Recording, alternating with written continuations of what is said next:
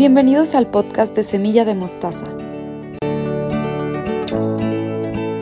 Tu espacio donde vas a encontrar semillas de luz para tu día a día, a través de nuestros buenos días, canciones, películas, series, testimonios y lecciones.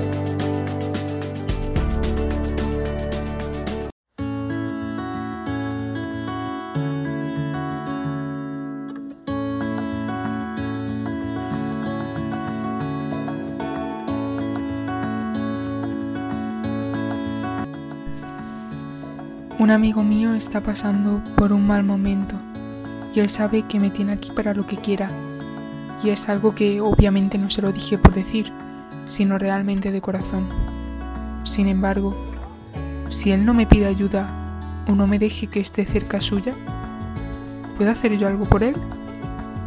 Ante esto me siento verdaderamente impotente, pues verlo mal me duele no es que quiera que delante mía disimule que esté bien, eso sería egoísta. Simplemente quiero que esté bien y me siento mal porque veo cómo levanta un muro entre los dos. Así creo que se siente Dios. Cuando estamos mal, a veces pensamos que Dios nos ha abandonado, pero no es así. Creo que en esos momentos debemos mirarnos y ver si nos estamos cerrando a su amor debemos dejarnos hacer. Sé que cuesta, pero no hay que tener miedo. Y si por lo que sea no nos sale, yo recomiendo hacer esto.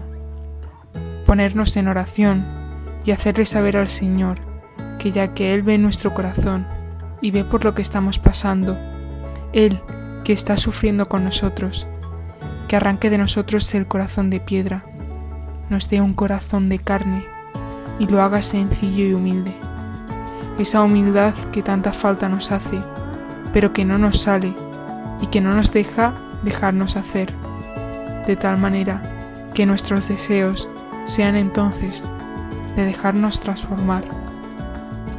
Spoiler, no es algo inmediato, pero déjalo en sus manos. Fíjate, muchas veces le he pedido cosas a Dios y cuando me he querido dar cuenta, Él ya ha transformado mi corazón por completo que no se nos olvide que nuestro Dios es humilde y silencioso, que Él trabaja en lo secreto.